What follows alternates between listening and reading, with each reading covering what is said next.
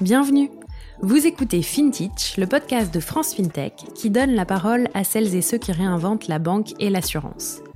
Litchi, Ulu, Luco, Bankin, Lydia, Conto, vous avez sans doute déjà entendu leur nom au moins une fois, vu leur pub dans le métro et peut-être même utilisé leur service. Saviez-vous qu'on les appelle FinTech, AssureTech et RegTech, contraction de finance, assurance, régulation et technologie?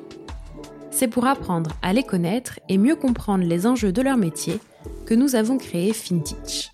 Je m'appelle Anaëlle Gauthier et chaque semaine, je vous emmène à la rencontre de ces entrepreneurs et entrepreneuses qui façonnent les nouveaux services financiers.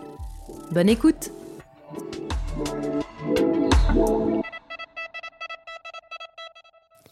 Nous allons parler de jeunes pousses aujourd'hui sur FinTech. Ce sont euh, parmi les membres de France FinTech les plus jeunes entreprises euh, qui se sont créées assez récemment. C'est le cas de Stairwage qui fait du versement de salaire à la demande et qui a été fondé en 2020. J'ai interviewé son fondateur, Yann Le Floch. Je vous laisse écouter tout de suite. Bonjour Yann. Bonjour Anaël. Bienvenue sur FinTech. Est-ce que tu peux te présenter en deux mots s'il te plaît? Je m'appelle Yann Le Floch, je suis euh, cofondateur de Stairwage et je suis entrepreneur depuis maintenant plus de 13 ans. Est-ce que tu peux m'en dire plus du coup sur ce parcours d'entrepreneur? Oui, absolument. Alors d'abord, je suis breton. Je suis né en Bretagne, donc dans les. Euh, je m'appelle Annelle. Donc ben Voilà, exactement. Donc on, se retrouve.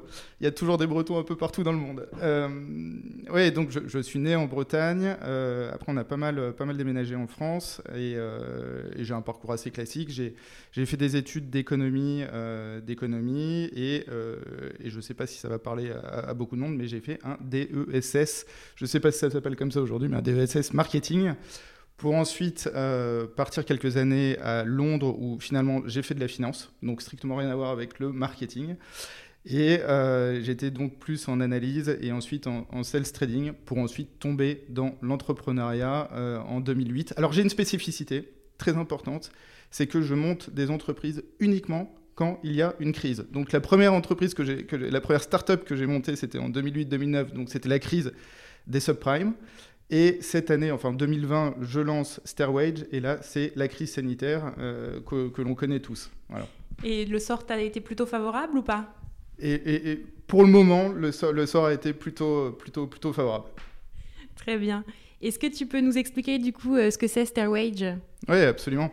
Donc d'abord, juste pour expliquer un peu la, genèse, donc j'avais monté une première, une start-up euh, et, la start-up que je cherchais à monter, la deuxième start-up que je, que je cherchais à, lancer, c'est véritablement euh, une aventure dans laquelle je voulais qu'il y ait un sens et quelque chose qui puisse aider les autres.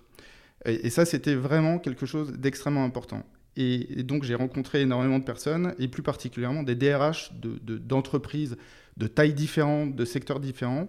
Et là, en fait, je me suis assez rapidement rendu compte que les salariés avaient finalement que très peu d'options pour pouvoir faire face à leurs imprévus financiers. Euh, clairement, ils ont trois options aujourd'hui, qui est d'aller demander finalement à de la famille ou à des amis, en fait, quand, quand, ils ont un problème financier, ce qui est assez gênant finalement. La deuxième option, c'est euh, bah, d'être à découvert bancaire. Et d'être à découvert bancaire, clairement aujourd'hui, c'est 6 milliards et demi, entre 6 milliards et demi et 7 milliards euh, d'euros d'agio et de frais bancaires en fait, bah, payés par les, par les Français. Moi, j'ai strictement rien contre les banques. En revanche, je préférais que ces montants soient réinjectés dans le circuit, euh, dans le circuit économique. Et puis, il y a une troisième option euh, pour faire face à ces imprévus financiers qui est la compte sur salaire. Et en fait, on a fait euh, différentes études là-dessus, différents sondages avec OpinionWay, et on s'est rendu compte d'une chose, c'est que plus de 52% des Français ne connaissent pas euh, le, système d'acompte sur salaire, qui est un droit en fait pour les salariés français et, un devoir finalement pour les employeurs.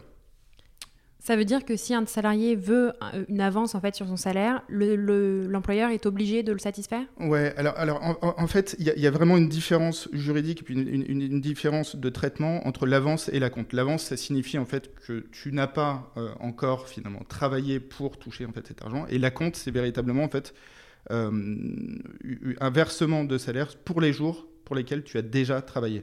Donc généralement, l'exemple que l'on prend, c'est euh, le 15 du mois, c'est-à-dire que tu as travaillé entre le 1er et le 15 et tu peux toucher en fait cette partie de salaire tout de suite. Et ce montant de salaire sera défalqué, en fait, déduit de ton salaire en fin de, en fin de mois. Voilà. Et du coup, qu'est-ce que propose Starwage là-dessus? Et, et, du coup, donc, bah, suite, suite aux différentes discussions qu'on a pu avoir avec les, avec, avec les DRH, on s'est rendu compte d'une chose, c'est que finalement, il n'y avait que très peu de process en fait, sur cette partie à compte sur salaire. Et que, euh, et que pas dans toutes, bien sûr, mais dans beaucoup d'entreprises, et peu importe la taille, que ce soit des, entreprises de 10 personnes ou des entreprises de plus de, des entreprises de plus de 100 000 personnes, euh, très souvent ou trop souvent, c'est encore géré sur de l'Excel, sur euh, des feuilles de papier et voire même sur post-it. Donc, enfin, le, risque est colossal et je pense qu'à la fin de l'année, si on fait en fait le cumul des, erreurs et des, et des, des, pertes de ces post-it, de ces papiers ou de ces pertes d'informations, c'est euh, financièrement une, perte, une perte qui doit être assez significative.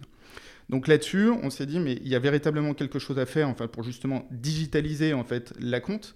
Mais ça, va au-delà de ça, en fait. Nous, nous ce qu'on veut, en fait, c'est redonner de la souplesse financière aux salariés. C'est pas uniquement gérer de la compte, parce que gérer de la compte, sinon, enfin, euh, la, la, vision serait un peu, un peu restreinte. Nous, c'est véritablement améliorer finalement le bien-être des salariés dans l'entreprise et euh, de leur redonner en fait de la souplesse financière. Et finalement, ce que, ce que, ce que je te disais tout à l'heure, en fait, on a lancé Stairwage dans euh, une période de crise finalement.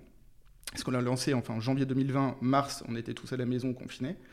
Euh, mais en fait, le, momentum est un beau momentum parce que finalement, aujourd'hui, on rentre quelque part dans une crise bah, qui, est une crise économique, hein, enfin une crise économique où il va y avoir beaucoup de PSE, où finalement euh, il n'y a pas d'augmentation de, salaire ou très peu, il n'y aura pas de bonus, il n'y aura pas de prime.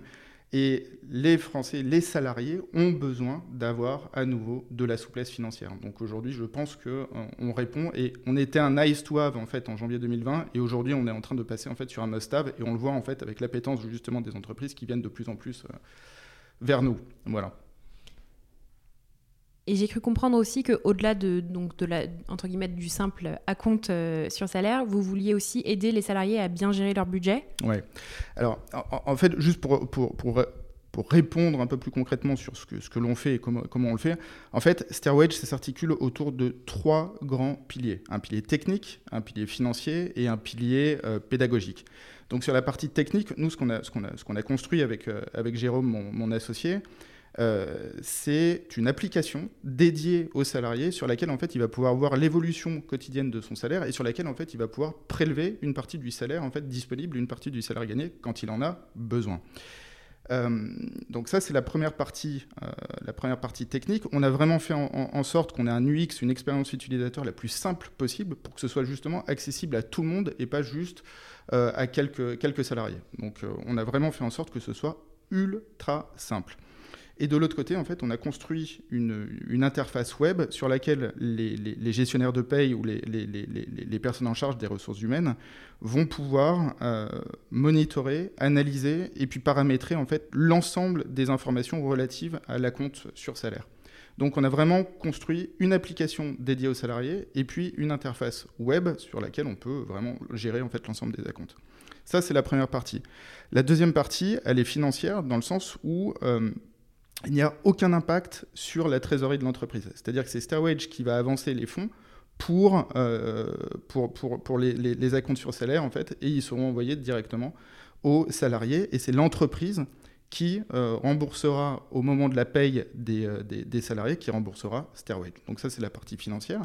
Et puis, il y a une troisième partie qui, pour nous, est extrêmement importante, c'est la partie pédagogique, parce qu'en fait, en France, on n'est on est, on est, on est pas plus mauvais que les autres, je pense qu'en revanche, il y a un déficit de formation et d'information sur la manière de gérer les, euh, les, budgets euh, relatifs au salaire. Et, et, aujourd'hui, je pense que c'est important de remettre ça en fait au milieu de la table et de redonner en fait les informations sous une bonne version, parce qu'en fait l'UX, une fois de plus ici, est extrêmement important et euh, de redonner euh, les bonnes informations pour que justement en fait optimiser euh, les, les, les, budgets, les budgets des salariés français. Donc on n'est pas là en, mode conseil d'investissement ou conseil d'épargne ou autre, on est vraiment là pour les accompagner à ce que leur compte courant soit au-dessus de zéro et que justement en fait bah, ne soient pas à découvert et qu'ils soient, ils soient, ils soient, ils ne soient plus dans une détresse financière à la fin du mois. Et du coup, les entreprises qui viennent vous voir aujourd'hui, c'est quel type de boîte? Alors aujourd'hui, on est, on est plus sur euh, des, ETI ou des, euh, ou des grandes entreprises. Euh, et on est. alors, étonnamment, au, tout départ, on, pensait en fait se trouver face à des, à des, à des entreprises ou plus BTP ou, retail. Alors, effectivement, on a en fait ce, ce, ce, ce type de société, bien sûr. Mais on a aussi en fait des, des entreprises avec plus de cadres, étonnamment, donc on se retrouve finalement à toucher l'ensemble de la population parce que tout le monde peut avoir un jour un problème financier, un imprévu financier, et c'est pas réservé en fait à une partie, à une partie des salariés. Donc tout le monde peut euh, connaître ce type de problème. Et dans vos arguments, est-ce que le fait d'avancer la trésorerie euh, à leur place, en fait, est-ce que ça joue énormément Du coup, j'imagine que oui. Oui, bien sûr, parce que le, la chose importante, c'est qu'il n'y a aucun impact en fait sur la trésorerie de l'entreprise et aussi aucun impact en fait, au niveau comptable, dans le sens où euh, c'est nous qui avançons et le traitement euh, est as usual, comme, on dit. Donc en fait, on est simplement remboursé en fin de, en, fin de mois et ça ne change pas finalement les, euh, les, les, les, process, les process habituels. Nous, l'enjeu ensuite, c'est vraiment de s'interfacer quelque part avec les logiciels de paye pour que ce soit le plus simple possible pour l'entreprise. Aujourd'hui, en fait, nos, nos interlocuteurs n'ont pas le temps de, de, de, passer justement du temps avec nous à, à, à, à, plugger en fait notre système. Donc on a vraiment fait en sorte d'avoir le, le, système le plus flexible et le plus simple possible pour euh, s'interfacer en fait avec, euh, avec les entreprises. Du coup, l'entreprise, elle a été créée en 2020 je crois, ouais, ce que tu disais tout à l'heure. Janvier 2020, absolument. Vous avez fait une première levée de fonds euh, en seed? Oui, absolument. Ben, il y a quelques, jours, quelques, semaines, on a levé 500 euh, 000 euros avec... Euh, en fait, on recherchait deux choses. On recherchait euh, bah, des fonds pour justement accélérer et puis construire en fait l'équipe. Et puis, on recherchait aussi en fait les bons investisseurs, les bons business angels pour pouvoir nous accompagner. Et, on s'est entouré en fait de, bah, d'investisseurs exceptionnels et qui, sont, euh, qui, nous aident énormément, euh, énormément au quotidien et qui, sont, euh, et qui, poussent, qui poussent énormément la solution. On a notamment Jonathan Benamou, on a Clément Buis de, de PeopleDoc, on a Jean-Luc Barbier, on a Philippe Reynaud, on a, on a Dan Marie, enfin voilà, et on, en a, on en a vraiment, enfin Philippe Claire, et on, a vraiment de très bons investisseurs qui, euh, qui, qui, qui, sont là au quotidien pour nous accompagner. Donc c'est top. Mais qui n'apportent pas que de l'argent. Absolument, c'est vraiment les deux. En fait, c'était vraiment enfin le côté, le côté aide et puis le côté, le côté financier aussi. Super. Est-ce que tu peux me dire où vous en êtes aujourd'hui et quelles sont vos ambitions pour l'année, mais même globalement votre vision à plus long terme? Ouais. Alors, où, on en est aujourd'hui bah, cette levée de fonds, comme je disais, ça va vraiment nous permettre en fait de construire, construire l'équipe euh, Cercle 1. Donc, ça nous permet euh, bah, de, recruter les bonnes personnes au, niveau tech et, d'autres et, dans d'autres départements. Euh, mais ça, c'est l'enjeu, numéro un, c'est vraiment enfin, la construction de l'équipe, parce que seul, on va, on va, pas très loin et on a vraiment besoin de s'entourer des, des, des, meilleurs et avec lesquels on a envie de travailler, en fait. Euh, donc ça, c'est vraiment objectif 1, recrutement, et objectif 2, euh, c'est bien évidemment de continuer de développer en fait le, le, Stairwage sur les, différentes entreprises en France, et puis ensuite, c'est de partir très rapidement en fait sur le sur le sur l'Europe, parce que notre notre ambition n'est pas euh, franco-française, elle est vraiment enfin européenne dans un, deuxième temps qui, qui devrait arriver assez rapidement. Tu mentionnes le recrutement de l'équipe, c'est souvent un énorme sujet dans les startups. Toi, tu es plutôt au début. Quand on est une jeune pousse, est-ce que c'est compliqué de recruter, euh, notamment au niveau tech, où on sait que c'est quand même très compétitif? Oui, oui, oui, c'est compliqué parce qu'on se retrouve enfin en face de, de, très belles startups et avec un écosystème en fait qui est de plus en plus grand en France, euh, de plus en plus dynamique. Et, quand on est euh, une, jeune pousse naissante, ben, effectivement, c'est plus compliqué que quand on est une scale-up ou autre. Donc après, en fait, c'est euh, un vrai fit humain. Et euh, la, deuxième chose, c'est aussi en fait l'adhésion à la mission. Ça, c'est juste, mais fondamental en fait que les personnes qui nous rejoignent adhèrent à notre mission, qui est une fois de plus d'améliorer le bien-être financier des salariés et de redonner en fait cette, cette souplesse financière dont ils ont, dont ils ont besoin.